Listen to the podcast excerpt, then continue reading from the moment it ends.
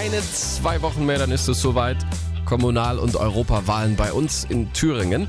Und Katharina König aus der Landeswelle Thüringen Redaktion. Wenn man so an die eine oder andere Laterne bei uns im Freistaat guckt, da kriegt man es wirklich schon mit der Angst zu tun, ob die nicht unter der Last der ganzen Plakate zusammenbrechen. Ich persönlich frage mich ja, ist das erlaubt, dass die da alles zupflastern, die Parteien? Ja, da gibt es jetzt so keine konkrete Zahl wie maximal fünf pro Laterne, aber es gilt, die Gemeinde oder die Stadt, die muss eine ausreichend dichte Plakatierung möglich machen. Da kommt es dann aber auch zum Beispiel darauf an, an welcher Stelle die Plakate hängen sollen, was ist besonders attraktiv, wo vielleicht mehr Plakate hängen. Das muss ja alles auch genehmigt werden. Ein paar Regeln müssen aber natürlich trotzdem eingehalten werden, Stichwort Straßenverkehrsordnung.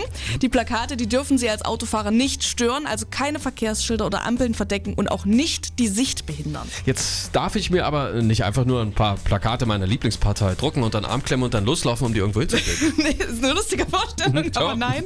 In Deutschland gibt es für alles Anträge, Regeln, Genehmigungen, auch für Wahlplakate. Wer hätte es gedacht? Um ein Wahlplakat irgendwo dran zu pappen, da brauchen die Parteien eine Sondererlaubnis. Die erteilt die Gemeinde nach einem Antrag. Das ist einfach nur dafür, dass die auch genau wissen, wo, wann, wie viele Plakate hinkommen.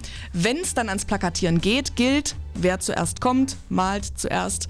Beziehungsweise hängt zuerst. Hängt zuerst, genau. Ausnahmen gibt es aber an Schulen, am Rathaus, an öffentlichen Einrichtungen oder am Wahllokal zum Beispiel, dürfen keine Wahlplakate hängen. Plakatwust in Thüringen. Überlachen sie ja zurzeit Politiker für die Kommunal- und Europawahl an. Aber die gute Nachricht, spätestens eine Woche nach der Wahl müssen die Dinger dann auch alle wieder verschwunden sein.